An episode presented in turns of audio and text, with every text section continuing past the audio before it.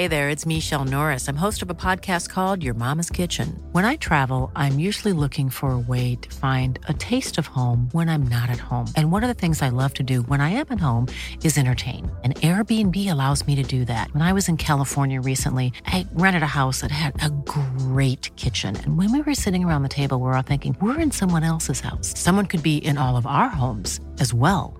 If you have a home, but you're not always at home, you have an Airbnb. Your home might be worth more than you think.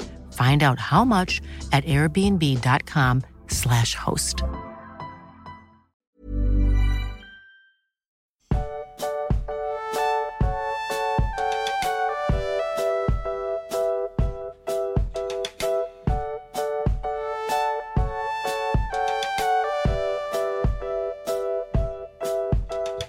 Du magst, selbst der schlimmste Fehler ist nicht so schlimm, wie es nie versucht zu haben.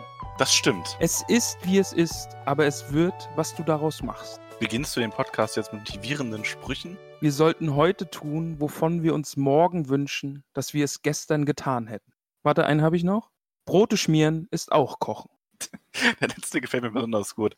Liebe Hörerinnen und Hörer, falls ihr verwirrt seid, ich bin das auch. Ich habe das getan, weil ich habe für uns beide jetzt beschlossen, wir sind jetzt Motivationspodcast.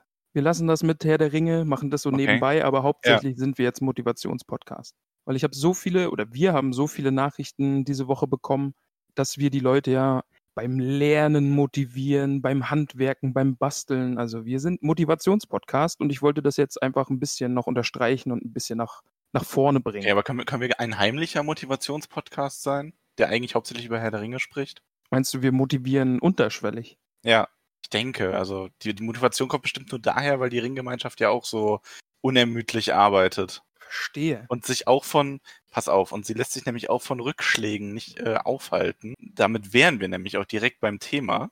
Denn das Kapitel, das wir heute besprechen, setzt ja kurz nach einem großen Rückschlag ein.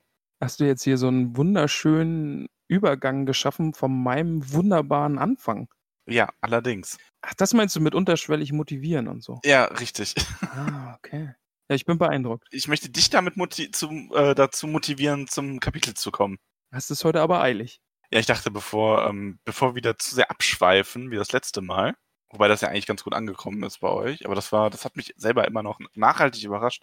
Ich habe dann hinterher die Zeit gesehen und mir gedacht, ähm, warum konnten wir jetzt über das Kapitel so lange sprechen? Hat mich auch sehr überrascht, ja. Aber eine Sache habe ich noch, Max. Du musst mir verzeihen, bevor wir Ja, zum na ja, Kapitel na kommen. gut. Ja. Unser Podcast ist jetzt volljährig. Das ist die 18. Folge. Unser Podcast darf jetzt, äh, jetzt? Alkohol zu sich nehmen. Ja. Ja, Autofahren. wow, das, das ging echt schnell. Ja, Also- das ist wirklich verrückt. Vor allem, das ist ein bisschen ähm, dadurch, also ich habe ich hab ja am Anfang immer ähm, quasi einfach nur äh, geschaut äh, auf die Kapitelzahl und wusste daher genau, wie weit wir sind. Und da wir jetzt im zweiten Buch sind, geht das ja nicht mehr. Da muss ja zusammenrechnen und das hast du mir gerade abgenommen. Ja, Folge 18. Ja, aber ist halt mit Prolog und der Tom Bombadil-Folge, ne? Also, ja, das habe ich mir schon, das habe ich schon mit rein, Ja. also das habe ich mir gedacht, dass, das, dass du das mit reinrechnest. Okay. Man kann es ja kaum erwarten, 18 zu werden. Unser Podcast ist jetzt Flügge geworden. Aber wir haben ja, man sagt immer, das ist bei neuen Podcasts die Folge 10, die so die große Hürde ist. Und die haben wir ja schon lange hinter uns gelassen. Also wir sind Ach, jetzt. Podcaster. Okay, ja. ja. das, das wusste ich nicht. Bei uns ist dann eher so die erste große Hürde, ist das ist der Herr der Ringe. Und danach geht's dann erst richtig los. mit dem ganzen zusätzlichen Material, Material, was man, was wir noch haben. Das ist quasi unser Prolog hier. Weißt du, was das erste ist, was wir ähm, besprechen werden nach äh, der Herr der Ringe? Sag's mir. Die Anhänge. Ja, die hast du mir ja schon mal angedroht. Ja, das wird das erste sein. Und ich erwähne das auch nur, weil ich es einfach nur lustig finde, dass das überhaupt erwähnenswert ist, aber das werden wahrscheinlich mehrere Folgen. Ich frage das jetzt, also das wäre so eine Frage, die ich mir zwischen, äh, also die hätte ich reingeschoben an irgendeiner passenden Stelle, aber ich stelle sie dir jetzt einfach schon. Also eine Oldschool-Frage an Max. Gibt es zu den Sachen, die im Herr der Ringe passieren, noch ergänzende Geschichten? Also so Kurzgeschichten oder sowas? Jetzt zum, weil aufgefallen ist es mir jetzt eben in Moria. Gibt es Geschichten, die erzählen, was in Moria passiert ist? Ähm, ich weiß ehrlich gesagt gerade gar nicht aus dem Kopf, ob es wirklich Geschichten Moria gibt, aber es gibt es gibt noch Geschichten drumherum, die man sich dann noch anschauen kann. Die hat, äh, die wurden auch zusammengefasst noch in so Sammelbänden. Ich kann, weiß jetzt aber nicht genau, was alles komplett drin ist und was irgendwo an, was das da nicht reingeschafft hat. Äh, ich weiß, ich weiß, dass es ganz viel, ich weiß, dass es noch kleine Sachen zu Tom Bombadil gibt übrigens. Okay. Machen wir noch eine Folge Tom Bombadil 2 jetzt erst recht oder reicht es dafür nicht? Ich glaube, dafür reicht es nicht. Wir können uns die zumindest mal zusammen ansehen. Also wir werden auf jeden Fall noch äh, Folgen zu äh, den ganzen kleinen Nebengeschichten machen und den Informationen, die man daraus. Ja, sehr gern, weil ich habe mich jetzt eigentlich gefragt, es ist ja großes Unglück in Moria passiert und auch jetzt im Kapitel merkt man ja, da haben doch ganz viele Zwerge gelebt und es ist ein riesiges Zwergenkönigreich. Und da habe ich mich einfach gefragt, gibt es da äh, Material zu? Also gibt es da Geschichten drüber, wie es halt war, als da noch Zwerge in Moria gelebt Mhm. haben? Oder jetzt eben auch, wenn Balin, Balin? Ja, ne? Balin mit seiner Truppe dahin zieht und Moria nochmal aufsucht, obwohl schon Moria verloren ist. Solche Sachen eben. Mhm. Ähm, also was wir auf jeden Fall uns ansehen sollten zusammen sind die äh, genau Un Unfinished Tales. Hieß der, heißt der Sammelband. Das sind halt Okay. quasi Geschichten, die äh, Tolkien niemals wirklich vollendet hat, die dann aber nochmal zusammengetragen wurden. Die würde ich mir zum Beispiel gerne relativ früh anschauen, weil ich die ähm, ganz spannend fand. Da sind halt Sachen wie auch die Ursprünge von Gandalf und den Istari drin, ähm, wie Rohan entstanden ist und also ein paar aus verschiedenen Zeitaltern im Grunde noch so Geschichten, die ein bisschen Hintergrundwissen geben. Ja, das klingt cool, ja. Aber so, wenn man sich jetzt als Autor eine Welt erdenkt, dann setzt man ja an einem späteren Zeitpunkt ein und wirft so ab und an mal äh, Informationen ein, wie es früher war oder so, ja. Also wenn ich jetzt ein Buch schreiben würde, dann könnte man Moria so erklären, wie es jetzt in diesen Kapiteln auch so getan würde, äh, wird. Und ähm, es würde, glaube ich, für den Leser passen. Aber gerade bei Tolkien denke ich mir dann, der hat so viel über seine Welt nachgedacht und so krasses Worldbuilding gemacht, da muss es doch irgendwas geben, was da was sagt äh, oder darüber hinausgeht, äh, dass die Zwerge zu tief gegraben haben. Genau, und also ich weiß halt, ich weiß gerade aus dem Kopf wirklich nicht, was da alles noch drin vorkommt, aber natürlich kommt Moria auch im Silmarillion vor. Ja. Weil das ja schon wirklich sehr lange her ist. Also, und auch, ich bin mir ziemlich sicher, dass es auch in den Unfinished Tales was. Ich muss mir das nochmal ansehen. Ähm, ihr könnt natürlich auch gerne uns eine Nachricht schicken, wenn ihr eure Vorliebe, was wir als nächstes, also das ist ja noch lang, lang hin, aber irgendwann dann in zwei Jahren nach dem Herr der Ringe uns unbedingt mal anschauen sollten.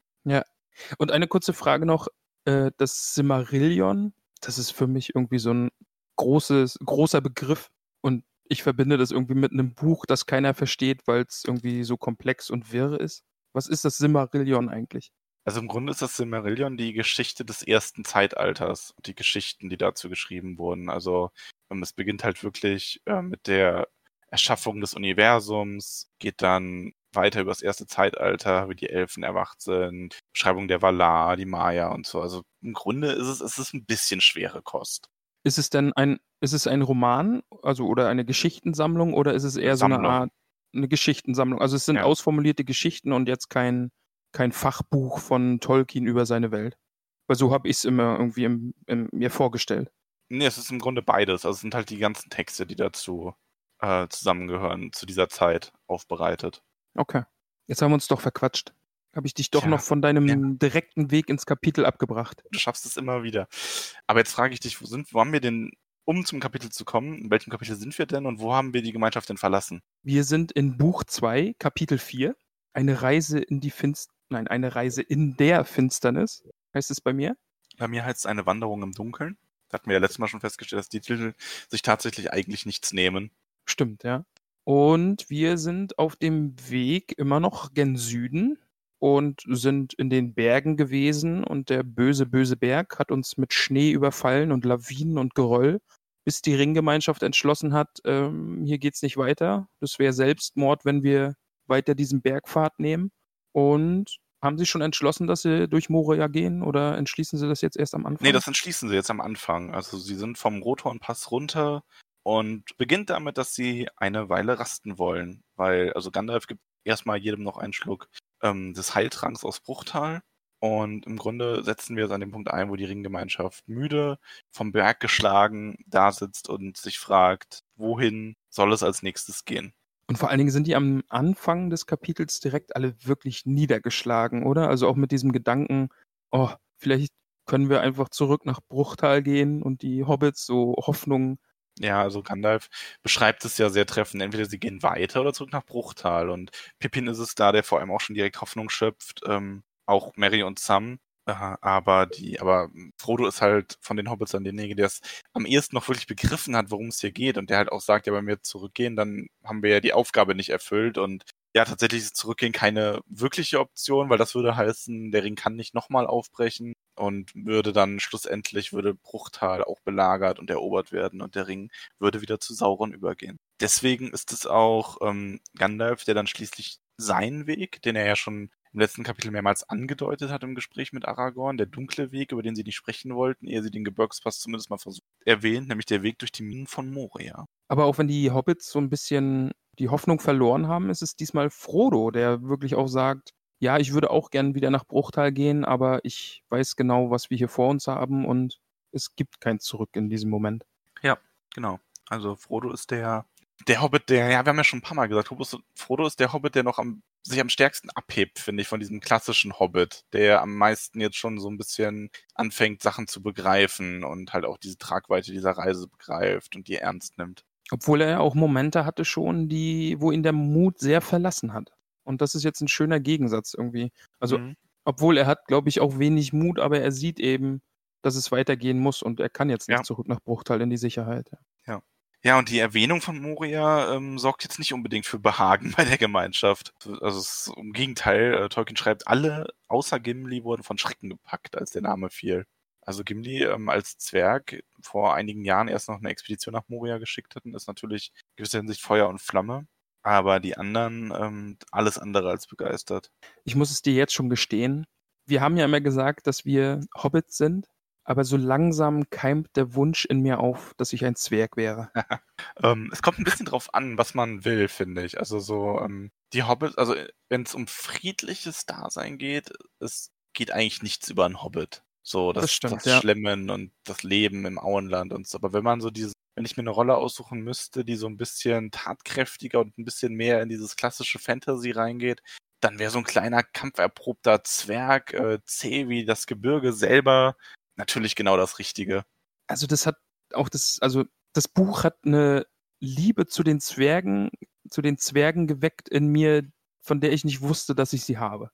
Also ich mochte immer Zwerge, also ich spiele auch in unserer Pen and Paper Runde einen Zwerg, der aber auch ein bisschen Sonderling ist, also nicht so ein typischer Zwerg. Ja, das stimmt. Aber aktuell es wächst die Liebe zu den Zwergen in mir und das gewaltig. Das kann ich verstehen. Ich finde die Zwerge auch wirklich toll. Also ähm, ich, und ich kann auch schon sagen, Gimli wird dir auch noch einige schöne Momente bescheren, ähm, in dem Kapitel alleine schon, obwohl auch im weiteren Buchverlauf wenig andere Zwerge äh, auftreten werden. Er bringt es aber gut rüber. Also ich kann auch schon vorwegnehmen, dass Gimli in diesem Kapitel vielleicht mein Highlight des bisherigen Buches vielleicht auch hervorgebracht hat. Denn ich wusste nicht, dass diese Stelle kommt und bin sehr großer Fan von dem Lied, das Gimli vorträgt. Ja, um das vorwegzunehmen, ich glaube, dann haben, also wenn, ja, das ist, also das ist sogar meine Lieblingsstelle, wenn wir dazu später kommen werden, okay, äh, tatsächlich. Kommen, kommen wir nachher ja, zu, aber ich. Genau. Ist, ja. Es ist ganz, ganz toll. Das ist fantastisch. Ja, aber bleiben wir erstmal da, wo wir gerade sind. Also Gandalf spricht halt diesen Weg an. Ähm, niemand ist begeistert außer Gimli. Und es wird auch ähm, gefragt, was die Leute davon halten. Also Boromir ist klar dagegen. Der wirft sogar noch mal den Ring, ob er nicht sich bis zur Pforte von Rohan durchschlagen sollte, so wie er quasi nach Bruchteil gekommen ist. Und Gandalf in seiner üblichen Art fragt ihn, ob er überhaupt gehört hat, was er über Saruman berichtet hat, weil das bringt ihn einfach zu nah ran. Ja. Und ähm, da kann man nicht drüber reden. Äh, da, also da kann man nicht entlang gehen. Da brauchen sie gar nicht weiter drüber reden. Die Stelle finde ich eigentlich auch echt spannend, weil ich glaube, so offenen Gegenwind hat Gandalf bisher noch nicht gekriegt, oder? Also gerade auch von Boromir, der ja das nee, ganze bisher noch nicht. Also... Der ist ja also das ganze Kapitel über sehr, ich würde fast schon sagen, feindsehnlich äh, gegenüber Gandalf. Das passt ja auch ein bisschen zu der Darstellung, dass ähm, Gandalf hat ja im Rat erwähnt, dass er früher in Minas Tirith, wo Boromir herkommt, sehr willkommen war, aber inzwischen etwas kälter empfangen wurde. Also der Boromirs Vater ist ja auch äh, wohl kein großer Freund von Gandalf. Ja. Ähm, wohingegen Aragorn zum Beispiel zwar sehr bekümmert ist in, jetzt in dem Dialog darüber, dass sie diesen Weg gehen müssen, aber halt auch sagt, dass er Gandalf vertraut und dass er diesen Weg mit ihm gehen wird und dass Gandalf auch, also er wird auch nichts sagen, weil Gandalf ist seinerseits den Weg, den Aragorn vorgeschlagen hat, gegangen, ohne ähm, irgendwas zu sagen, also ohne Aragorn dafür irgendwie die Schuld zu geben, obwohl sie das ja auch an den Rand des Todes gebracht hat in gewisser Hinsicht. In dem Kapitel wird irgendwie auch nochmal klar, dass Aragorn und Gandalf doch eine viel längere Vergangenheit miteinander haben. Ja. Kommt da nochmal Detail rein, was die beiden betrifft? Hm, ich glaube, viel darüber wird nicht mehr gesprochen, nee. Weil das finde ich super spannend. Also, dass die beiden sich schon so lang kennen und dann auch wieder mit dem Blick darauf, dass Aragorn vielleicht auch mehr weiß, was Gandalf eigentlich ist. Sehr viel wird darüber nicht mehr geredet, aber es kommen noch ein paar Stellen, die sehr spannend sind, was das angeht. Also, da will ich jetzt nichts vorwegnehmen. Okay. Aber zu der Sache jetzt noch, ähm, dass Gandalf dann auch noch sagt, das fand ich sehr gut, ähm, dass es nicht darum geht, wer Moria betreten möchte, sondern wer ihm folgt. Ja. Das ist auch eine sehr schöne Stelle gewesen. Das ist auch, also wie du auch sagst, hier der, der Dialog von, oder die Unterhaltung von Boromir und Gandalf, wo, Bor äh, ja, wo Boromir Moria mit äh, der schwarzen Feste vergleicht und Gandalf ihm da auch wieder recht harsch zurechtweist im Grunde. Also für seinen Widerspruch oder sein offensichtliches Zweifeln kriegt Boromir natürlich auch gut was ab von Gandalf. Ja, mehrfach sogar in diesem Kapitel. Ne? Also das ist ja nachher auch nochmal Thema, als Boromir anzweifelt, ob Gandalf überhaupt weiß, was er tut. Ja. Aber auf die Aussage, wer ihm, also auf die Frage, wer ihm denn wirklich folgen wird, ähm, kommt dabei herauf, dass im Grunde natürlich, also Legolas und Boromir möchten eigentlich nicht. Aber Boromir sagt ja auch, da sieht man auch so ein bisschen seine Treue, also so, da kommt auch wieder ein positiver Charakterzug von ihm durch. Er wird natürlich gehen, ähm, wenn die Gemeinschaft ihn überstimmt. Und erinnert daran, dass der Ringträger gehört werden sollte. Und auch das, also er sagt sogar Legolas und das kleine Volk, also er schließt, er zieht da alle Hobbits mit rein. Er das hatte ich im letzten Kapitel schon ein bisschen Eindruck, er scheint sich ja schon wirklich sehr um die zu kümmern oder zumindest die wirklich als voll zu nehmen und fragt ja auch hier, will er, dass sie ihre Meinung sagen, wobei man jetzt natürlich, wenn man gemein wäre, könnte man Boromir natürlich auch unterstellen, dass er die, bei den Hobbits einfach nur ein bisschen äh, vermutet, dass sie sich auf seine Seite schlagen, weil sie Moria fürchten. Ja, das hatte ich auch ein bisschen das Gefühl, dass er einfach hofft, dass er dafür seine Sache oder für seinen, seinen Standpunkt Stimmen gewinnen kann. Ja. Ja, und so komplett äh, abschließen können die Diskussion eigentlich nicht weil Frodo sagt, er möchte nicht gehen, er möchte Gandalfs Rat aber auch nicht ausschlagen und er bittet darum, dass man erst abstimmt, wenn man darüber geschlafen hat, weil er der Meinung ist, Gandalf würde am helllichten Morgen ähm, mehr Stimmen bekommen als in der kalten Düsternis. Und er sagt, oder er beklagt sich, wie der Wind heult. Und es ist Aragorn, der einige Zeit später diese Aussage wieder aufgreift, weil die ruhen sich dann erstmal ein bisschen aus und sagt, dass der Wind nicht nur heult, sondern er heult mit Wolfsstimmen, weil die Waage unterwegs sind. Kurze Frage es ist immer von Wölfen und von den Wagen äh, die Rede. Sind, ist das synonym für das eine und das andere? Oder gibt es einen Unterschied zwischen Wölfen und Wagen? Waage sind im Grunde einfach nur, ich im Kopf habe zumindest größere Wölfe. Also so ein bisschen quasi eine größere, bosartigere Wolfsart. Okay. Ich habe noch mehr Fragen. Darf ich dir noch mehr Fragen stellen? ja, stell mir noch mehr Fragen. Okay. Also Gimli hat ja vor allen Dingen auch im Hinterkopf, dass die Möglichkeit besteht, dass man in Moria noch Zwerge findet, oder? Mhm, ja. Weil eben dieser Trupp ausgeschickt wurde, um in Moria nach dem Rechten zu sehen und zu schauen, wie ist da der Stand der Dinge. Genau. Und allen voran ist es Balin, der da ausgeschickt wurde. Und wer ist Balin genau? Balin, Fundi, Fundis Sohn. Ähm, nee, Balin ist, also das haben wir ja in dem Rat-Kapitel äh, kurz gehabt, quasi ähm, dass Balin zusammen mit, ähm, Moment, jetzt muss ich es gerade erstmal wieder selber auf die Kette kriegen, mit wem er genau unterwegs war. Auf jeden Fall mit ein paar Zwergen, die auch im Hobbit eine Rolle gespielt haben, oder? Genau, also das sind auf jeden Fall die, das sind Teile der ähm, Gemeinschaft, die unter Thorin Eichenschilds Führung schließlich äh, Smaug ein Ende gemacht haben mhm. im Hobbit. Und die haben sich eben zusammen auf den Weg gemacht, um, also die haben natürlich auch viele andere Zwerge mitgenommen. Also äh, Gloin, also Gimmys Vater hat sich am Rat ganz gut erzählt, ähm, dass eben diese, diese, diese Stimmen im Volk immer lauter wurden nach diese Sehnsucht nach Moria einfach.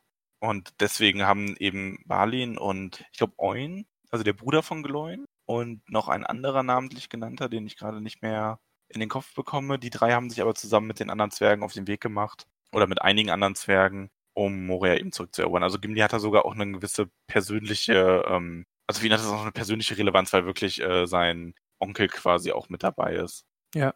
Ja, aber vielleicht kommen wir wirklich nochmal irgendwie eine Sondersendung zu, äh, Sondersendung, Sonderfolge zu äh, den Zwergen machen oder so und dann vielleicht wirklich nochmal über besondere Zwerge reden, weil um meine, meine Zwergenliebe auch ein bisschen zu stillen. Das können wir gerne. Also da kommen wir bestimmt irgendwann mal dazu, ähm, weil die Entstehung der Zwerge ist ja eigentlich auch ziemlich spannend. Genau, ja. Ja, aber wir haben unser Nachtlager aufgeschlagen und beziehungsweise wollen es aufschlagen und äh, die Ringgemeinschaft entschließt sich dazu, das auf der Spitze dieses Hügels zu machen, zu dessen Füßen sie äh, gerade lagern. Einfach weil dort oben sie äh, denken, dass, dass es da sicherer ist. Von Bäumen umgeben, von Steinen umgeben. Ja, also sie klettern quasi auf diesen kleinen Hügel, auf diesen kleinen Berg und bereiten sich auch so ein bisschen darauf vor. Also die sind schon, diejenigen, die schliefen, schliefen sehr unruhig. Das Heulen der Wölfe kommt immer näher und dann haben wir etwas, das man tatsächlich als, ich, oder irre ich mich, aber ich glaube, es ist der erste richtige Kampf, den wir jetzt haben in diesem Ja. Buch, oder? Ja, hatte oder ich also direkt, generell in allen Büchern. hatte Also ich direkt auch so im Sinn. Also natürlich dieser, der, der Kampf an der Furt, also an dem Wasser mit den Ringgeistern, war natürlich auch eine Art Kampf. Ja, aber nicht schnell so wirklich. war. Also nicht so dieses klassische, ähm, die Helden werden von etwas angegriffen und verteidigen sich. Das war ja eher so ein Wettlauf, Ja, den Frodo dann gewonnen hat. Aber hier haben wir jetzt wirklich den ersten richtigen Kampf, als die Waage und Wölfe angreifen. Und da bin ich jetzt gespannt, wie dir das gefallen hat. Also wie fandst du die, den Kampf, was da so vor sich gegangen ist? Wie war das für dich als Erstleser? Wie hat das auf, was für einen Eindruck hat das auf dich gemacht? Ich, mh, schwierig. Ich fand es auf der einen Seite gut, dass Action ist, also dass mal was passiert. Legolas schießt seine Pfeile und Aragorn ersticht jemanden, äh, also einen dieser Warge und es passiert einfach was. Es ist mal Kampf, aber auf der anderen Seite war es mir dann auch wieder direkt zu wenig, weil so es hat angefangen und war direkt wieder zu Ende. Es wird nur gesagt, ja, Legolas schießt ein paar Pfeile und trifft auch und Aragorn sticht zu und ja, sie verteidigen sich und dann macht Gandalf der Sache schon wieder ein Ende mit seinem Zauber. Ja, es war irgendwie so ein bisschen Also du hättest dir quasi ein bisschen mehr gewünscht, sag ich schon, mal. ja.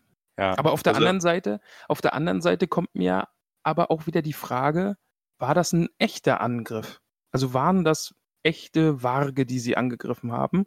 Weil ich bin dann drüber gestolpert, also ich springe jetzt kurz hinter den Kampf, aber weil es bleiben ja keine toten Warge übrig, die sind ja weg. Also Mhm. sie finden ja keine Leichen sozusagen. Ah, genau, ja.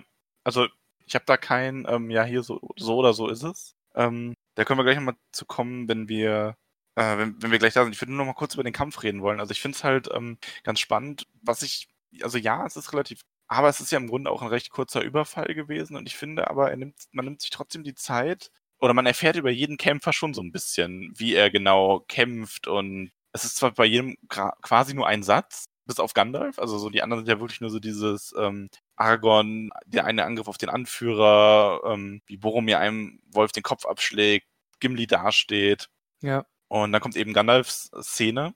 Da hat man ja auch mal wieder so ein bisschen diesen, doch etwas, das Gefühl, dass da ein bisschen mehr Zauber hintersteckt als sonst. Also ich finde ja, Gandalf ist ein Zauberer, bei dem man wenig dieses klassische oder vielleicht auch gar nicht so klassische, sondern eher dieses moderne Fantasy-Gefühl hat, von wegen der ähm, zaubert wirklich viel.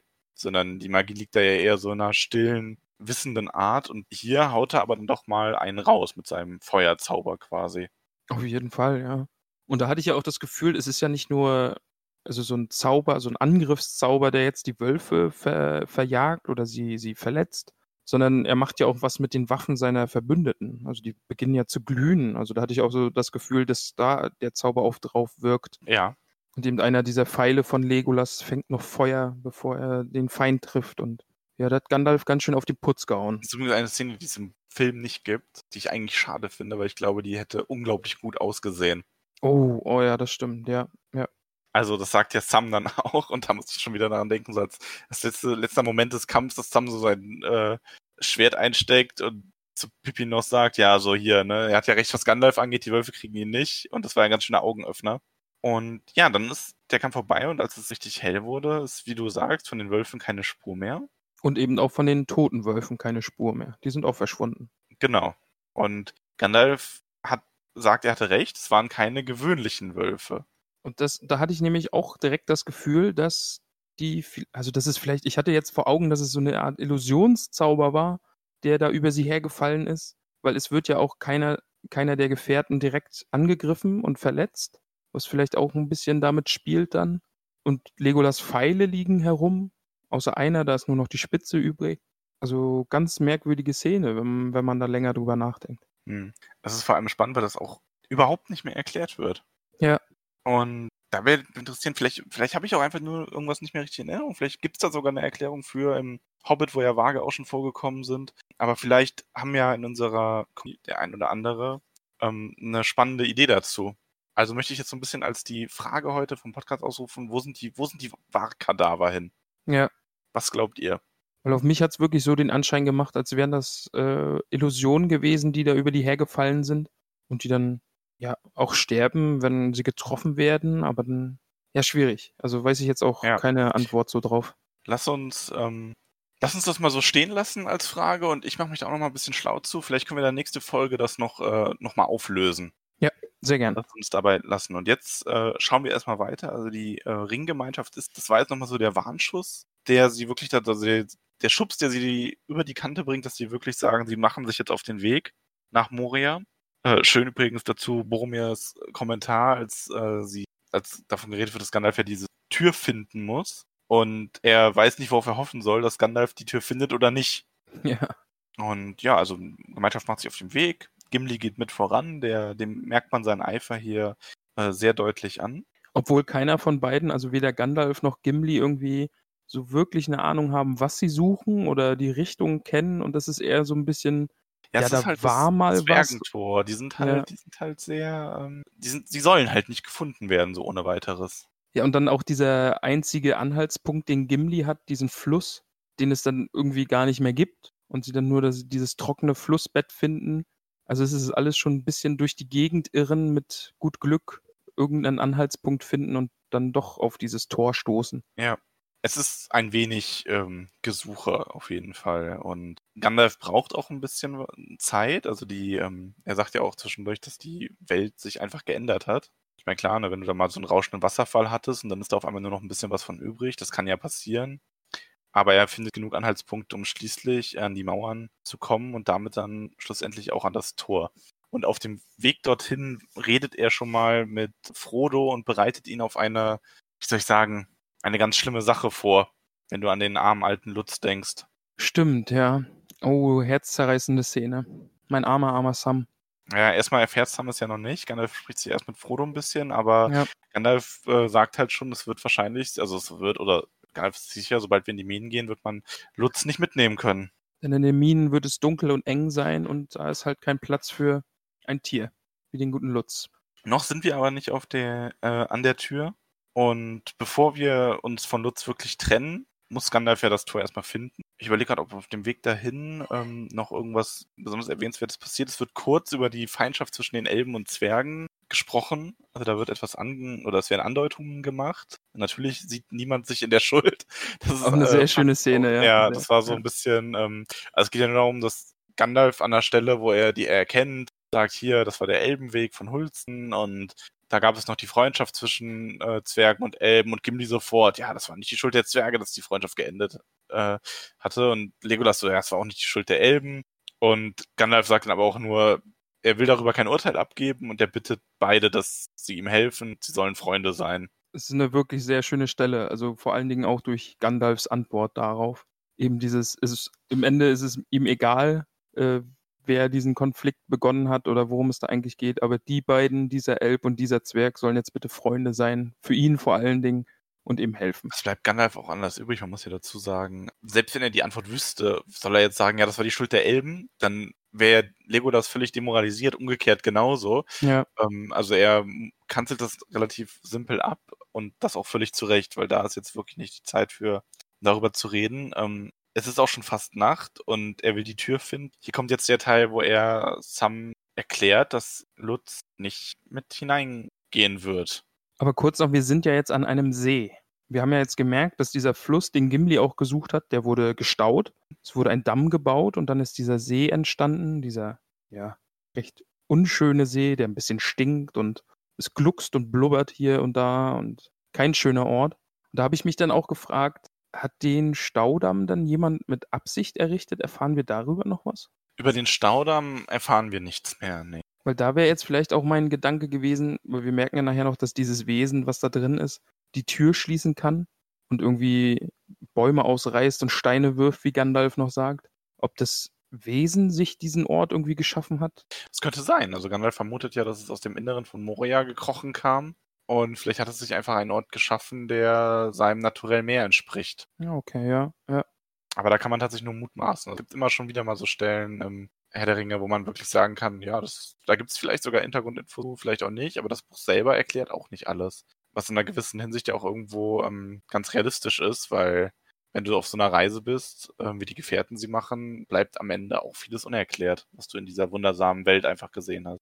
Sam muss sich von Lutz trennen. Wie hast du das verkraftet, wo Sam noch dein Liebling ist? Oh, schwer. Es war schwer. ich hab's hab mit gelesen und habe mir vorgestellt, dass Sam in deiner Gunst nur noch weiter steigt, ob seiner tierlieben Reaktion. Er, er macht es halt, oder er macht es sich selbst nicht leicht und zeigt eben auch die Liebe zu diesem Tier, weil die haben sich ja so sehr, in, äh, vor allen Dingen auch im Bruchtal dann angefreundet, dass er jetzt nicht einfach sagt, ja klar, es ist ein Nutztier, wir lassen das jetzt hier. Lutz, das Nutztier. Quasi ein Lutztier. Okay, ich wollte es nicht sagen. Ich wusste, dass dir das auf den Lippen Oh. Gott. Ich muss das jetzt einfach aussprechen. In Zukunft werde ich mich nicht mehr damit zurückhalten. Nein, bitte du, nicht. Du hast angefangen. Ja, okay. Genau. Also, dass es nicht nur ein Lutztier ist und ja, herzzerreißende Szene, dass, dass Sam dann auch so ein bisschen trotzig das Tier ablehnt und die, äh, das Gepäck irgendwie auf den Boden wirft und Ja, aber Gandalf tut dann noch sein Bestes, um ähm, dafür zu sorgen, dass Lutz gut zurück nach Bruchtal kommt. das war schon Magie, oder? Die da gesprochen wurde? Also diese Äh, Worte, die, die ja, Gandalf zu Lutz spricht, also hat jetzt auf mich jedenfalls so gewirkt, als würde er eben irgendwie, doch, also man kann das, glaube ich, nicht anders. Also eine gewisse Ja. Art von Magie war das auf jeden Fall. Er segnet ihn ja quasi. ja, das trifft's, glaube ich, ganz gut, ja, so eine Art Segen, ja. Und er sagt ja dann auch sehr zuversichtlich, dass äh, Lutz Chancen, den Wölfen zu entkommen, genauso groß sind wie die der Gemeinschaft. Also ja. Aber trotzdem, es ist, äh, ja, es ist sehr herzzerreißend. Sam dann in Tränen Lutz gehen lassen muss. Aber er lässt ihn ja noch gar nicht gehen. Also er bleibt nee, ja stimmt, noch noch, da. lässt ihn ja, Ja. er bleibt ja noch da, weil sie müssen ja erst die Tür, Tür finden. Das macht Gandalf dann auch. Und überraschend einfach findet er die Tür. Das eigentliche Problem ist ja dann eher, die Tür aufzubekommen. Genau, also die Tür zu finden, das äh, schafft er. Sie ist zwar zuerst unsichtbar, aber er berührt sie und spricht die Worte, die man sprechen muss. Und ähm, dann zeigt sich die Tür. Und die Tür ist nicht nur einfach eine Tür, da ist auch eine Inschrift dran an diesem Torbogen. Und ich finde das sehr schön. Also die, ich finde die Szene tatsächlich einfach sehr schön, dieses Rätsel, was da quasi hintersteht, ne? Ähm, weil äh, Frodo danach fragt, was diese Schrift bedeutet. Das ist ja dann auch ein schönes Bild im Buch. Ja. Gandalf dann erklärt, dass die äh, Schrift ja nichts sagt, was für sie von Bedeutung ist. Und da steht ja nur Türen von Durin, dem Herrn von Moria, sprich Freund und tritt ein. Völlig unbedeutend. Völlig unbedeutend, ähm, weil es ja ganz klar ist, weil Mary fragt, was bedeutet sprich Freund und tritt ein und Gim- Gimli sagt, ja, wenn du ein Freund bist, sag das Lösungswort und dann wird die Tür sich öffnen. Ja. Simpel. Ganz Eigentlich. simpel. Also man müsste halt das Losungswort wissen, dann ist Ja. es simpel. Ja, dann ist es simpel. es ist ohne nicht so simpel, vor allem ist es äh, sehr gut, wie Boromir dann fragt, ja, kennst du das Wort denn nicht, Gandalf? Und Gandalf nur so, nein. Ja. Und da ist dann wieder so ein Moment, wo du äh, Aragorns und Gandalfs ähm, gemeinsame Geschichte so ein bisschen merkst, weil Gandalf der Einzige ist, der auf diese Aussage hin ruhig bleibt, während alle anderen verzweifelt aussehen und äh, Boromir ja sogar recht zornig scheint. Also das ist ein krasser Konflikt zwischen Boromir und Gandalf. Da ist das doch dann mit diesem irgendwie, weißt du überhaupt, was ich tue? Und Gandalf auch so barsch dann reagiert. Genau, also Boromir stellt ihn in dem Moment halt wirklich in Frage, so nach dem Motto, ja hier, warum hast du uns hier hingeführt? Du weißt ja nicht mal, wie man reinkommt. Und ähm, Gandalf ihm dann aber auch zurecht, dass er seine Taten bitte als sinnlos bezeichnen soll, wenn sie sich auch als sinnlos erwiesen haben. Und wenn man ihn jetzt mal ein bisschen in Ruhe lässt, kommt natürlich auch die sehr schöne Unterredung mit Pippin, der sich einmischt. Und was willst du nun machen? sagte Pippin uneingeschüchtert von den finsteren Blicken des Zauberers. Mit deinem Kopf an die Tür hämmern, Peregrin Tuck, sagte Gandalf. Also der gute Gandalf wird auch ein bisschen aggro, habe ich das Gefühl. Also Ja, also Gandalf ist nicht. Gandalf ist aufbrausend. Ich finde, das ist das beste Wort. Gandalf kann halt, äh, der ist keiner dieser, also der ist kein Zauberer, der jetzt die ganze Zeit steht, komplett gelassen bleibt oder so. Der ist jetzt kein, ähm, hier gibt's ja auch in modernerer Literatur, wie zum Beispiel Albus Dumbledore aus Harry Potter, der ist ja wirklich in jeder Situation, bis wirklich ein paar Ausnahmen auf den ganzen Spielern ist er sehr ruhig und hat die Situation immer so ein bisschen unter Kontrolle. Und Gandalf ist halt so, wenn ihm jemand zu sehr widerspricht oder ihn nervt, dann zeigt er das auch. Der ist Ja. wie so, der ist von der Art her wirklich mehr wie Feuer, was das angeht. Also das passt ja auch sehr zu ihm. Das lodert immer mal wieder schnell auf und er geht dann natürlich auch schnell wieder zurück in sein, dass er sehr freundlich sein kann, wie wir später auch nochmal sehen werden, aber es ändert halt nichts daran. Und Gandalf beginnt nach dem Losungsversuchen. diese Szene mit Gandalf hat mir eigentlich ganz gut gefallen, weil es seinem Charakter wirklich nochmal Züge gibt, wo ich dann zumindest das Gefühl hatte, diese ganze Reise geht nicht spurlos an ihm vorbei und er steht nicht so über den Dingen, weil er eben der große Magier ist, Hm. sondern es, er, es steht was auf dem Spiel, auch für ihn und er muss auch irgendwie abliefern und seiner Rolle gerecht werden und all solche Dinge und das, das kommt Ja. in diesen äh, Absätzen wirklich gut rüber. Also man merkt, dass er so ein bisschen angegriffen ist, auch schon durch den ersten Rückschlag. Wo dann halt wieder die Frage aufkommt, ne, ist Gandalf ein bisschen arrogant und abgehoben, aber da habe ich dann eher wieder das Gefühl, er ist jetzt nicht arrogant, sondern einfach auch ein bisschen, er ist kein Mensch, aber er hat so menschliche Züge. Ja, die Maya haben sich, also die Istari, Istari haben sich ja auch in menschliche Körper gekleidet. Das war jetzt keine Illusion, die sie einfach so schnell abstreifen könnten. Leiden ja auch auf Mittelerde genauso Hunger und Durst und Müdigkeit wie normale Menschen und Schmerz und Tod. Also das ist hier auch, haben auch sehr viel von ihrem übermenschlichen Dasein aufgegeben für diese Mission. Und so verzweifelt die Situation da gerade auch ist, hat es für mich beim Lesen auch ein bisschen was Komisches gehabt, sich diesen alten grauen Magier vorzustellen, wie er an dieser magischen Tür steht und alle möglichen Worte entgegenbrüllt und daran rumklopft und hinfasst und versucht, diese Tür zu öffnen und dann wirklich da auch steht, mach auf, mach auf. Also Ja. Das hat schon auch was Lustiges gehabt. Von mir auch geschrieben steht, dass er ähm, öffne dich ruft in allen Sprachen, die im Westen von Mittelerde gesprochen worden waren. Ja. Also er geht ja wirklich erstmal alles, das komplette Ausschlussverfahren. Ich probiere es jetzt einfach mal mit der Brechstange. Ob er auch Sesam öffne dich gesagt hat? Denk darüber nach. Bestimmt, also wenn es eine ähnliche Geschichte im Herr der Ringe gibt, hat er das bestimmt auch probiert. ja, und die Gemeinschaft wartet. Und Boromir ist genervt, wirft einen Stein in den Teich. Oh, da, da, Boromir ist extrem angefressen, das merkt man hier, finde ich sehr. oh, da habe ich mir wirklich an den Kopf gefasst und habe mir gefragt, warum machst du das gerade? Ja, Ich kann mir natürlich vorstellen, man sitzt da wirklich angefressen an diesem Ufer von diesem stinkenden See und wirft einfach so launig einen Stein ins Wasser, einfach weil man nichts zu tun hat. Aber da habe ich mir echt gedacht, oh, da ist doch klar, dass da irgendwas drin lauert. Warum wirfst du da jetzt einen Stein rein und wächst es auf? das ist so wie der Moment, wenn man sich einen Thriller anschaut und äh, das, äh, Ja, geh da nicht Die- rein! genau, geh da, geh da nicht rein, geh da nicht ums Eck. Der Killer wartet, ja. Und das ist auch so, in dem Moment wusste man, also ich glaube, ich weiß nicht, wusstest du, was, wie hast du das als Erstleser, weil ich wusste ja, was kommt, aber hat das da auch schon so diesen Eindruck gemacht von wegen, oh, das ist nicht gut. Ich hatte ähm, vom Film her, da ist, die Szene gibt es, oder? Also im Ja, Film. gibt's im Film, ja.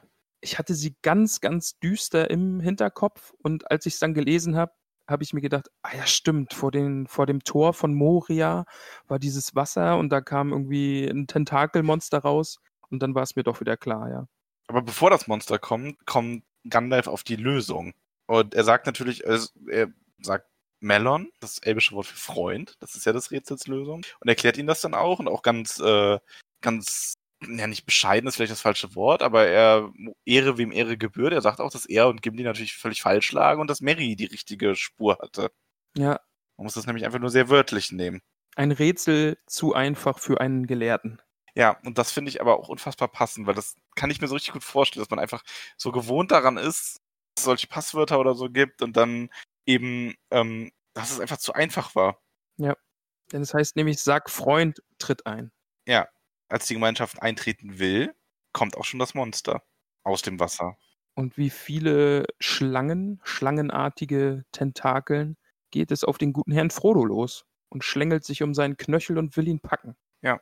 Und jetzt kommt der große Abschied, denn voller Panik stürmt das Lutztier los und verschwindet. Das Lutz, der. Ach, Sam. Lutz. Ja. Sam spielt noch kurz mit dem Gedanken, Lutz hinterherzulaufen und ihn einzuholen, aber dann merkt er, dass sein Herr Frodo bedroht wird und Ja, Sam entscheidet sich um. lässt Lutz auch nicht freiwillig ziehen im Endeffekt. Ne? Ja. Trotz Gandalfs Worte. Er wird da wirklich die Wahl gestellt zwischen Frodo und Lutz und beschützt Frodo dann mit seinem Dolch, sticht er nach dem Tentakel aus. Und Gandalf drängt sie dazu, durch die Tür reinzugehen und sie schaffen es, Frodo hochzuziehen. Als sie drin waren, wurde die Tür dann auch schon von den vielen Schlangenarmen gepackt und herausgerissen oder herumgerissen und Dunkelheit überkam die Gemeinschaft. Also es war auch ein sehr, ein sehr kurzer, intensiver, nicht wirklich Kampf, sondern bedrohliche Situation, in der dieses Monster hervorkommt und die Leute einfach, also die Gemeinschaft einfach flieht nach Moria hinein. Hat dieses Vieh die Tür jetzt mit Absicht geschlossen? Weil so habe ich es gelesen. Also da sind dann ja diese Schlangen, Schlangen-Tentakelarme, die irgendwie die Tür packen und sie einfach wieder zuziehen. anstatt jetzt den Leuten nachzusetzen und sie doch noch irgendwie zu packen und weiter zu verfolgen. Man weiß sehr wenig über dieses Vieh. Also man weiß auch wenig über dessen, über dieses Monster, über die Motivation oder ähnliches. Man, es macht den Eindruck, als würde es die Gemeinschaft einsperren wollen, aber man weiß nicht genau warum. Aber Gandalf hat ja auch noch diesen kurzen Gedanken, über den er eben nachdenkt und sich fragt, warum dieses Untier direkt äh, Frodo gepackt hat. Warum den Ringträger? Ja, wahrscheinlich, dass er die Macht des Rings gespürt. Ja, das kann gut sein, ja.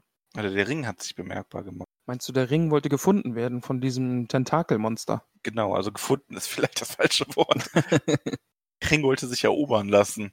Aber das wäre auch ein bisschen awkward gewesen, wenn dieses Tentakelmonster sich hätte entscheiden müssen, auf welchen Tentakel es den Ring steckt. Das wäre ziemlich merkwürdig. Ja, aber der Ring wächst ja auch, je nachdem, wer ihn aufsteckt. Also, das wäre ein schöner, wäre ein großer Ring geworden am Ende. aber wir sind jetzt in Dunkelheit. Ja. Genau, so geht es in die Tiefen der Welt gegen Boromirs Wunsch. Und Gandalf geht voran zusammen, ein schwaches Licht mit seinem Stab abgeben. Und die Gemeinschaft setzt sich erstmal hin, isst etwas. Jeder kriegt noch einen Schluck, den letzten Schluck, glaube ich. Und jetzt wird nur gesagt, der dritte Schluck von dem Heiltrank aus Bruchtal. Und vor allen Dingen, es geht nicht mehr zurück, denn Gandalf merkt ja auch an, dass er gehört hat, wie Felsen und diese zwei einsamen letzten überlebenden Bäume vor das Tor geschmissen wurden und es versiegeln. Ja.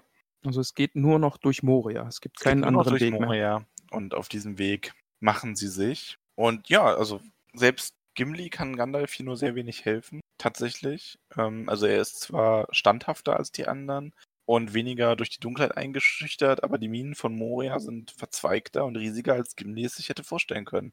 Und ich wusste nicht, dass ich diese Angst habe, aber ich habe Angst, nach Moria zu gehen. Also diese Vorstellung mit diesem wenigen Licht, was Gandalf Stab von sich gibt, so tief in einem Berg zu sein, in Finsternis und ja.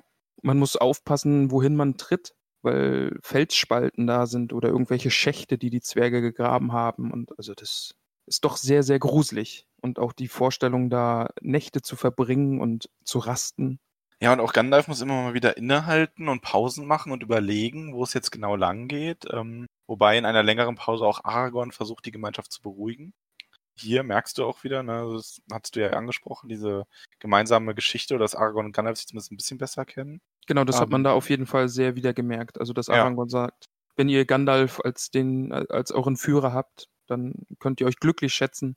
Ja. Und müsst ihm da auch in diesen Momenten einfach vertrauen und ihm die Zeit geben. Ich muss ja. übrigens bei der Stelle daran denken, wir hatten die, äh, wir hatten die Stelle, ohne dass du es weißt, quasi schon mal besprochen. Also nicht wirklich besprochen, aber du hattest mich doch irgendwann mal in den ersten Folgen danach gefragt, ob es Haustiere im Herrn der Ringe gibt. Und da habe ich die Katzen erwähnt, die Aragorn jetzt auch erwähnt. Also die Katzen der Königin ähm, Berutiel. Ach, stimmt, ja. Das war eins ja. deiner. Ja, stimmt, ja. Also ist halt ein konkretes Beispiel für Haustiere. Das ist auch eine Geschichte im Herrn der Ringe halt von einer sehr garstigen Königin und ihrer zu Spionagezwecken missbrauchten Katzen. Okay. Aber da kommen wir vielleicht ein andermal zu. Jetzt ähm, ja, gern. geht es erstmal weiter nach Moria. Ja, Moria wird recht detailliert beschrieben eigentlich. Also auch diese, diese Ungewissheit, dieses Gefährliche, was es ausstrahlt, ähm, wie überfordert die Gefährten mit dieser Situation sind. Das bringt wirklich diese klamme Atmosphäre sehr gut. Also hatte ich jetzt beim Lesen auch wieder, ähm, die du auch beschrieben hast gerade. Ja, auf jeden Fall. Also auch die Vorstellung, dass man nichts hört, außer eben unmittelbaren Geräusche von seinen Gefährten um sich herum. Aber sonst ist da einfach nur Stille. Also ja. ganz beklemmend und sehr, sehr gruselig. Ja, und sie kommen dann auch an einen Rastplatz, wo die Hobbits fast ein bisschen übermütig werden und Gandalf sie zurückhalten muss. Und das ist auch gut so, weil einer der Hobbits wäre fast in einen Brunnen gefallen. Ah, da war Gandalf auch wieder sehr, sehr barsch und sehr fies. Aber ja, auf der anderen Seite habe ich dann doch wieder Verständnis für ihn. Also auf jeden Fall. Das, weil wenn er es nicht gemacht hätte, was wäre passiert? Vielleicht wäre wirklich jemand runtergestürzt. Du das so, das ist so fies? Wie ist denn das bei dir? Also bei, bei meiner Übersetzung sagt er ja eigentlich einfach nur langsam, langsam. Ihr wisst doch nicht, was drin ist, lasst mich vorgehen. Ich müsste also so kurz fies fand ich nicht. Also er herrscht Pippin da schon die ganze Zeit ziemlich an und sagt ihm auch, dass er sich dann schlafen legen soll und. Ja gut, das mit dem, dass der Pippin anherrscht, kommt ja noch einen Moment später. Das ist ja eigentlich ah, ja, die stimmt, Folge dieses, stimmt, ja. ähm, genau. Also erstmal geht es ja nur um diesen Brunnen. Ja, stimmt. Ja, bei mir sagt er auch nur hier geblieben, ja. Genau, aber Pippin macht dann nämlich etwas, äh, ja, in Anführungszeichen Dummes. Also man muss dazu sagen, in dieser, eigentlich ist es natürlich dumm, gerade in dieser absolut Stille, die in Moria gerade herrscht, da dann einen Stein in den Brunnen werfen zu lassen. Ich meine, man kennt das ja, um zu testen, wie tief das ist. Auf der anderen Seite muss man natürlich dazu sagen, ist das wirklich so schlimm, weil eigentlich, dass in so einer Mine ab und zu mal ein Stein irgendwo runterfällt. Ja. Sollte Ja, jetzt nicht zu ungewöhnlich sein. Er baut einen Boromir, oder? Also er macht ja quasi das, was Boromir draußen am See gemacht hat. Ja, man sollte keine Steine werfen. Ja. Also wenn ich jemals in Mittelerde bin, ich werde niemals Steine schnippen lassen übers Wasser. Das geht nicht gut aus. Das haben wir gelernt, ja. Moral der Geschichte. Dieses Kapitel ist der Beweis. Ja, und da herrscht Gandalf ihn natürlich sehr an. Also ähm, man hört dann auch eine Antwort quasi auf diesen, auf diesen kleinen Spling, was der Stein im Wasser macht. Ja. Hammergeräusche in der Ferne. Und obwohl Gandalf natürlich sagt, das mag auch gar nichts mit dem Stein zu tun haben, aber Pippin soll jetzt die erste Wache übernehmen als Belohnung, also quasi als Strafe. Ja. Wobei ich dann aber auch fand, das ist dann aber schon wieder irgendwo ganz niedlich, in Anführungszeichen, also sehr schön, dass Gandalf wieder so mürrisch ist und ihn anherrscht und dann aber auch nicht schlafen kann und dann wieder ganz freundlich zu ihm sagt, so, ja, komm, jetzt leg dich hin, ich kann auch nicht schlafen und dann anfängt was zu rauchen und im Grunde die acht Stunden oder sechs Stunden da komplett selber alleine durchwacht, weil er nachdenken muss und die anderen einfach mal schlafen lässt. Das war auch wieder so eine Stelle, wo man dann wirklich gemerkt hat, also Gandalf ist jetzt nicht einfach böse um des böse sein Willens, sondern einfach, weil er auch unter absoluten Stress steht, ja. Also er hat eine Verantwortung, hat jetzt gesagt, ich führe euch durch Moria und jetzt muss er ja auch irgendwie abliefern. Und das ist natürlich eine Anspannung, die dann in dem Guten schlummert. Also ich habe dann da schon auch Sympathie für und kann verstehen, dass man da so einen Peregrin Tuck mal anherrscht und ihm mal zurechtweist. Aber Gandalf findet ja schlussendlich auch nach dieser, nach dieser Pause, der nachdenken und etwas rauchen konnte, den richtigen Weg. Finde ich übrigens auch sehr sympathisch, dass Gandalf dann einfach sagt, er braucht jetzt erstmal was zu rauchen. ja, er Ähm, hat so lange keine Pfeife mehr Da geraucht. gibt's ja auch, ähm, es ist so kleiner, kleiner Fun-Fact, wenn man noch so kurz zum Besten geben will. Ähm, Saruman hat äh, Gandalf wohl mal in irgendeiner Ratssitzung angeherrscht wegen seines ganzen Pfeifenrauchkonsums. Und Gandalf meint halt nur so, ja, er findet das entspannend. Ne? Also es hilft ihm quasi dabei, seine Gedanken zu ordnen und so. Und Saruman war da dann sehr so von oben herab und hat dann aber schließlich heimlich selber angefangen, das zu rauchen, ähm, ohne dass das jemand wissen durfte. Also das ist Ah. nur so als kleiner. Es kommt auch nicht im Buch hier selber vor. Also Ja. das ist so. Ja. Das fand ich aber ganz, äh, ganz witzig. Kleiner Einblick in die Zauberergemeinschaft. Ja, aber die Gemeinschaft ist weiter auf dem Weg. Ja, ich finde auch Gandalfs Entscheidung, irgendwie, welchen Weg sie jetzt nehmen. Also der eine Weg, der ist ihm halt einfach gruselig. Der andere Weg, der, da riecht's ein bisschen komisch. Ja, das ist sehr muffig. Und irgendwann müssen sie ja mal wieder nach oben gehen. Also nehmen sie den Weg, wo der, Ja. wo die Treppe nach oben führt. Ja, so hundertprozentig sicher ist er sich nicht. Er sagt ja dann auch später recht erleichtert so, ja, er hat den richtigen Weg gewählt. So, jetzt kommt man so in die bewohnbaren Teile, er lässt dann Ja. auch kurz mal das Licht richtig aufflackern, damit man einmal ein bisschen was sieht, wird dann ein bisschen die Architektur noch beschrieben, was ich auch sehr schön finde. Ähm, Also Moria ist wirklich beeindruckend, allein durchs Lesen auch. Und Sam merkt es ja auch an, dass da eine gewaltige Schar von Zwergen sehr eifrig gewesen sein muss. Ja, in diesen Höhlen. Und Gimli weist ihn zurecht, dass das keine Höhlen sind, das ist ein Königreich. Die Stadt Zwergenbinge. Ja. Ja, und dann äh, singt Gimli sein Lied. Und das ist meine Lieblingsstelle, weil ich das Lied ganz toll finde. Ja, und, bin ich bei dir. Ähm, ich, in dem Hörspiel wird das übrigens auch sehr schön gesungen, die WDR-Produktion. Auf Deutsch? Da, ja, auf Deutsch. Oh, das würde ich gerne mal hören. Ich glaube, die ersten Zeilen singt der komplett aus und dann hört man ihn nur so im Hintergrund, während Sam sich leise mit Gandalf unterhält.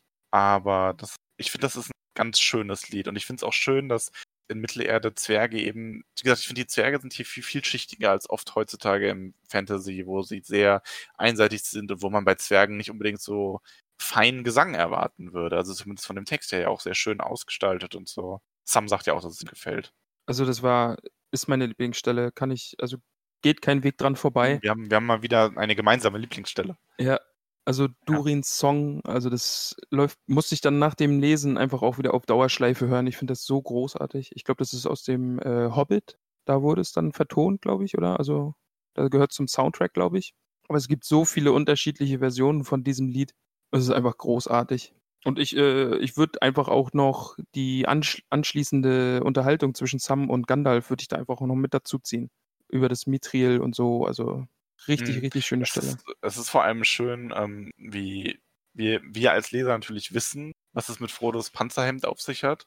Und die anderen nicht. Und Gandalf das so überaus intensiv beschreibt. Also, weil da merkst du ja, Ja. schon, das muss ja unglaublich gewesen sein. Und lustig fand ich auch, weil Sam ist ja auch so begeistert von diesem Lied, das Gimli singt, ähm, dass er soll es ihm beibringen, weil er es auch singen möchte, weil er es so schön findet. Und es äh, ist die gleiche Stelle, die ich dann immer schön finde bei diesem Lied und die ich immer mitsingen muss. Also im Deutsch ist es in Casadum, in Moria. Und das ist Mhm. auch fand ich super lustig, dass das ausgerechnet Sams Lieblingsstelle aus diesem Lied ist, die er äh, dann Ja, wiederholt. du, und, du und Sam, ihr habt eine Verbindung. Ich merke es immer wieder, ja. Ja. Ja, aber es gibt sehr viele Informationen über das Wahrsilber, über Mithril. Und äh, Frodo wird dann auch ein bisschen, äh, ein bisschen schwindlig bei dem Gedanken, wie, was für ein wertvolles ähm, Stück Rüstung er da am Leib trägt. Also es wird ja ganz vermutlich, dass das ähm, Panzerhemd wertvoller ist als das gesamte Auenland mit allem, da, allem was da drin ist. Ja. Ich bin, äh, ich bin gespannt, wie lang das ein Geheimnis bleibt. Wir werden sehen. Also es wird ja auf jeden Fall nochmal eine Rolle spielen, weil sonst würde er es ja nicht tragen. Es wird nochmal eine Rolle spielen und auch die, ähm, also es wird nicht für immer ein Geheimnis bleiben, das kann ich jetzt schon sagen. Okay. Ja, aber es gibt wieder eine Pause und Gandalf ist nach dieser Pause guter Dinge, dass man das große Tor an diesem Tag finden und den Schattenbachtal finden wird und Gimli hat inzwischen auch die Hoffnung auf seine Sippe verloren. Er bezweifelt sogar, dass Balin jemals hierher kommt und er hat Moria gesehen und es ist groß und dunkel und schrecklich geworden. Ja. Das fand ich ein bisschen traurig. Das war so, so auch, da kann ich diese Sehnsucht kann man irgendwie schon nachvollziehen von Gimli und dann ist das alles im Grunde die harte Realität. Ja, aber auch vielleicht ein bisschen Erkenntnis und ein bisschen Sicherheit, dass dieser Ort irgendwie verloren ist und man Ja. diese Sehnsucht nicht mehr haben muss nach einem Ort irgendwie. Ja, und aber ich finde es vor allem so, dieses so, ja, er bezweifelt, dass Balin da jemals hinkam. Und dann gehen sie ja nur etwas weiter und finden schließlich noch eine Kammer. Aber davor noch mal kurz. Ja. Ähm, es geht um Frodos Wunde, die ihm der Hexenkönig, der, also der, Mhm. der Ja, Ringgeist, richtig. zugef Hexenkönig zugefügt hat. Und er sagt ja, natürlich ist diese Wunde verheilt, aber sie hat ihn verändert. Denn seine Sinne sind schärfer geworden. Er sieht auf andere Weise und er hört Dinge, die die anderen gar nicht hören können. Das fand ich auch sehr spannend. Und er hört ja vor allen Dingen auch Schritte in der Ferne oder bildet sich ein, diese Schritte zu hören, die Mhm. nicht zu seiner Gruppe gehören Ja. da, also ich weiß nicht, ob er es ist, aber da habe ich ein bisschen Gollum-Vibes gehabt. Also habe ich mir gedacht, ha, ist Gollum schon auf der Spur von denen, weil er eben auch sagt, dass es äh, nackte Füße sind. Ja, wer weiß. Hm, Wer weiß, was mit Gollum ist. Gandalf weiß bestimmt, was mit Gollum ist. Ja, Gandalf weiß ja alles. Ja, eben.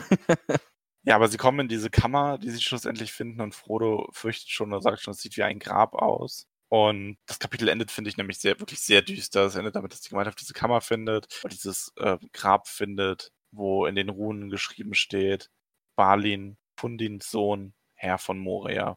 Und Frodo sagt, er ist also tot. Ich hatte das Gefühl, Gimli gar nichts sagt, sondern nur seine Kapuze über sein Gesicht zieht. Das ist wirklich ein Ende. Also, oh, Das ist schon so, da- das ist so, so ein bisschen Pipi in den Augen, oder? ja, Wo schon. man Ja. Balin eigentlich nicht kannte, aber man weiß halt in diesem Moment, die sind hier nicht einfach nicht hingekommen, sondern die haben versucht, mit ihrer Schar Moria zurückzugewinnen und das ist ja offensichtlich doch gescheitert. Und der Herr von Moria war nicht lange Herr von Moria offensichtlich. Aber es bedeutet ja auch, dass andere ihn überlebt haben. Das auf jeden Fall. Aber was ist aus denen geworden? Ja, das, Das können wir ich leider erst im Kapitel erfahren, nächste Woche. Das heißt nämlich, also bei mir heißt es die Brücke von. Nicht. So heißt es bei mir auch, ja. Und da werden wir erfahren, wie es weitergeht in der Dunkelheit von Moria. Die Gemeinschaft jetzt an Balins Grab verlassen. Also zumindest äh, das Kapitel endet hier. Wir haben natürlich noch etwas für das Kapitel zu tun, denn wir müssen noch unsere haarigen Hobbitfüße vergeben. Also das. Kapitelende ist jetzt wirklich, also wenn das jetzt eine Serie wäre und da jetzt eine Folge dieser Serie zu Ende wäre und ich mir vorstelle, wie Gimli seine Kapuze nur über den Kopf zieht und irgendwie zu Boden schaut und gar nichts mehr sagt, oh, das wäre Cliffhanger und traurig. Oh, ne? genau, Und hör dann, dann fadet das so weg und Abspann und man denkt sich nur so, fuck. Das wäre so der Moment, wo man eigentlich als äh, Zuschauer dann die nächste Folge müsste dann irgendwas ganz Tolles passieren, um alle wieder aufzubauen. Ja, hoffen wir mal, dass es Ja, mal sehen, was, ob- also eigentlich, eigentlich müsste jetzt in den, im nächsten Kapitel müsste irgendwas ganz Großartiges passieren, was wieder richtig Hoffnung und Kraft gibt für die nächste Reise. Aber ich fürchte eher, dass es nur weiter bergab geht. Äh, hoffentlich vor allem aus Berg raus. Okay, stimmt.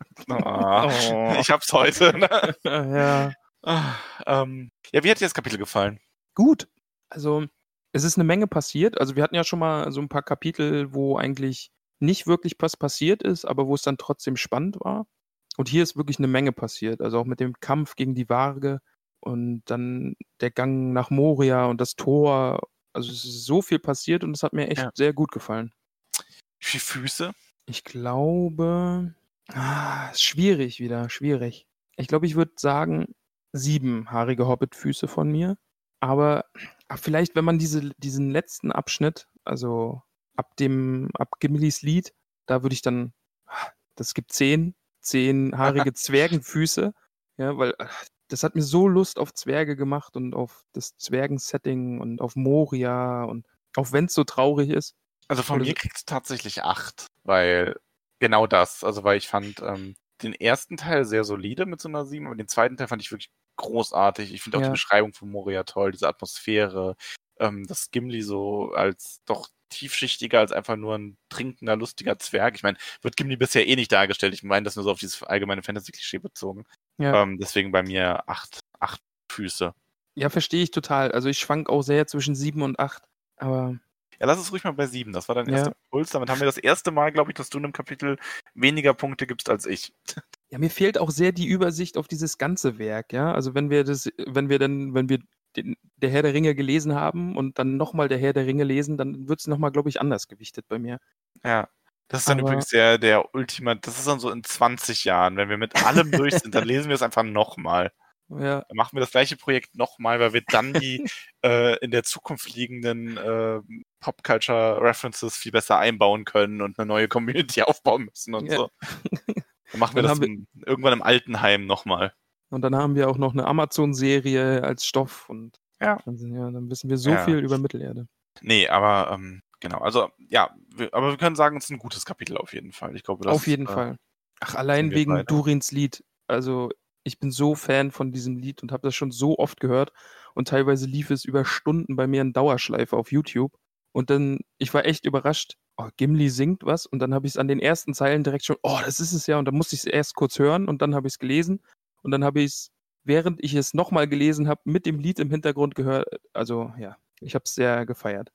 Ich habe es zelebriert, Gimlis Gesang. Das, das finde ich sehr gut. Das ist nämlich, ähm, ja, wie soll ich sagen, das ist, äh, so soll es sein. Also ich hatte gehofft, dass das diese Reaktion bei dir auslöst, weil ich das eben auch so schön finde. Jetzt lassen wir die Gemeinschaft aber wirklich mal ganz für sich an Palins Grab trauern und wir gehen an einen Ort, wo man selten trauert, nämlich in unser Kaminzimmer es ist wirklich geschickt, dass wir irgendwie die Gemeinschaft zurücklassen können, so schlimm es für sie auch gerade ist, so traurig es für sie gerade ist.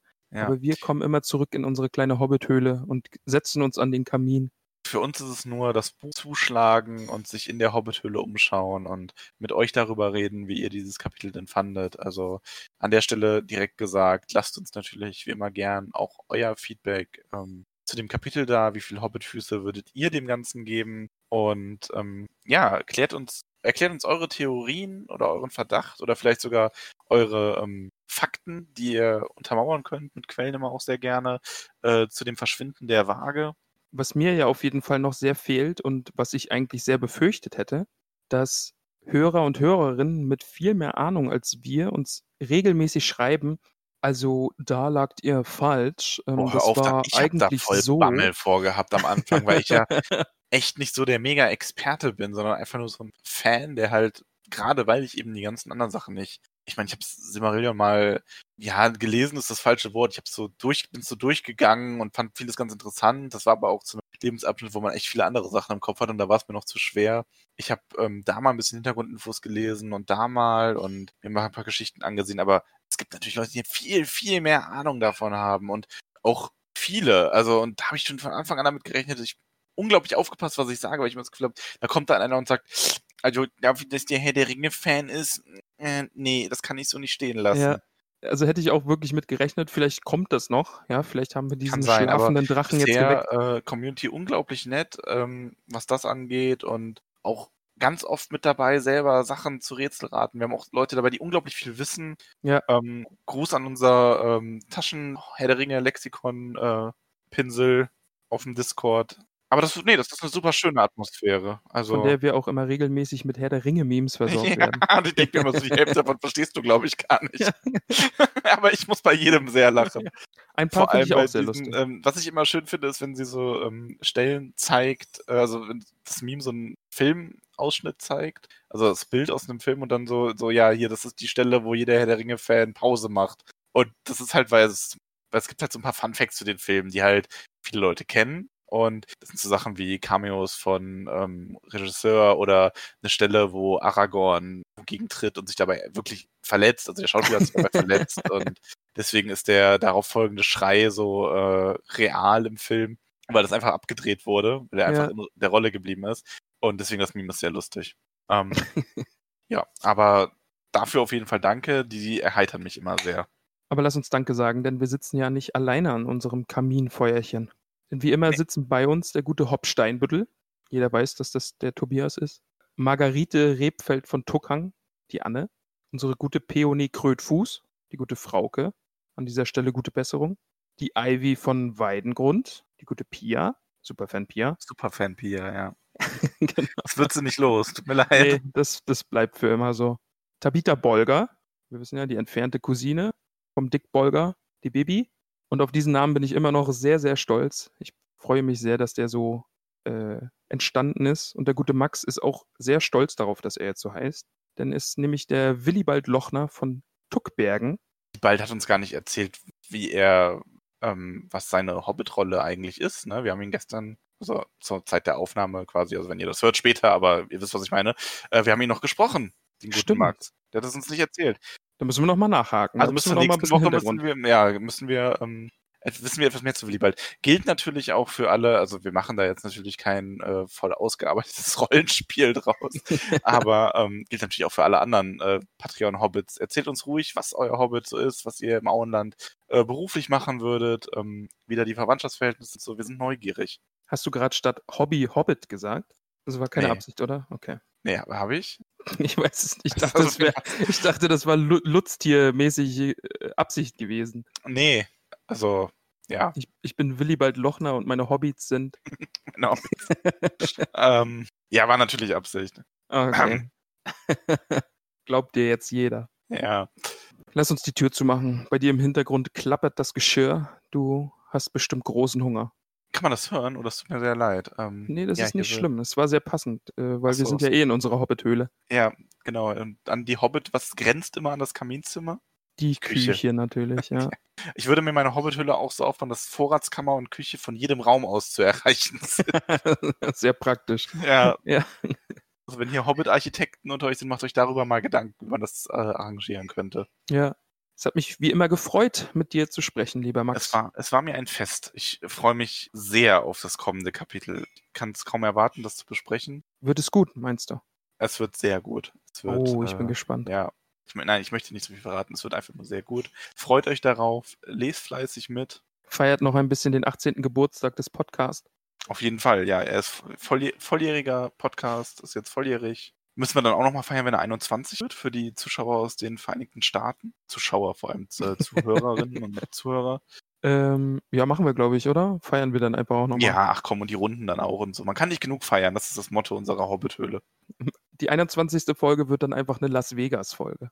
Ich möchte mir nicht ausmalen, was du dir da jetzt drunter vorstellst. Ähm, damit beenden wir das für heute.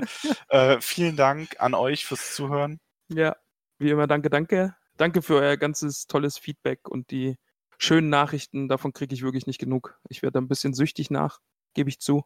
Und ich freue mich aufs nächste Mal, Max. Ich mich auch. Bis dahin, macht es gut. Lass dir dein Essen schmecken. Ja, ihr euch auch, also allen, die jetzt äh, nach diesem Podcast irgendwann etwas essen werden oder vielleicht auch später. Denkt dran, es gibt nicht genug Mahlzeiten am Tag. Jetzt, das Klappern wird immer wilder. Ich lass dich jetzt gehen. Macht es gut. Ciao. Tschüss.